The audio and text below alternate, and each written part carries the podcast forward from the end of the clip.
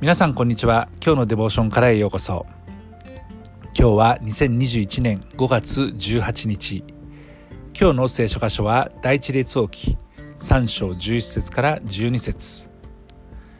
今日のデボーションタイトルは求めよです。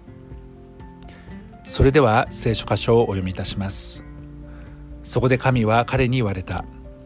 あなたはこのことを求めて自分のために長命を求めずまた自分のために富を求めずまた自分の敵の命をも求めずただ訴えを聞き分ける知恵を求めたゆえに見よ私はあなたの言葉に従って賢い英明な心を与える。あなたの先にはあなたに並ぶものがなくあなたの後にもあなたに並ぶものは起こらないであろう。ギベオンというところで夜主は夢の中でソロモンに現れて言われました。あなたに何を与えようか？求めなさい。それに対してソロモンは答えました。あなたのしもべである私の父ダビデがあなたに対して誠実と抗議と真心とを持ってあなたの前に歩んだのであなたは大いなる慈しみを彼に示されました。またあなたは彼のためにこの大いなる慈しみを蓄えて今日彼の位に座する子を授けられました。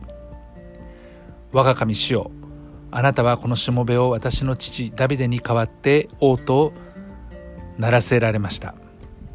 しかし私は小さい子供であって出入りすることを知りません。かつしもべはあなたが選ばれたあなたの民すなわちその数が多くて数えることも調べることもできないほどのおびただしい民の中におります。それゆえ聞き分ける心をしもべに与えてあなたの民を裁かせ私に善悪をわきまえることを得させてください。誰があなたのこの大いなる民を裁くことができましょう。主がソロモンに、えー、尋ねた時ソロモンが求めたものは聞き分ける心を与えてください。また善悪をわきまえて神の民を裁かさせてほしいということでした。そこで主はソロモンの言葉に従って賢い英明な心を与えられました。さらにソロモンの求めなかったものすなわち富や誉れをも与えられました。その条件としてソロモンが父ダビデの歩んだように主の道に歩み主の定めと命令とを守る。ということがそこに付け加えられたんですね。私たちの主イエス様はこのように言われています。求めよ。そうすれば与えられるであろう。探せ。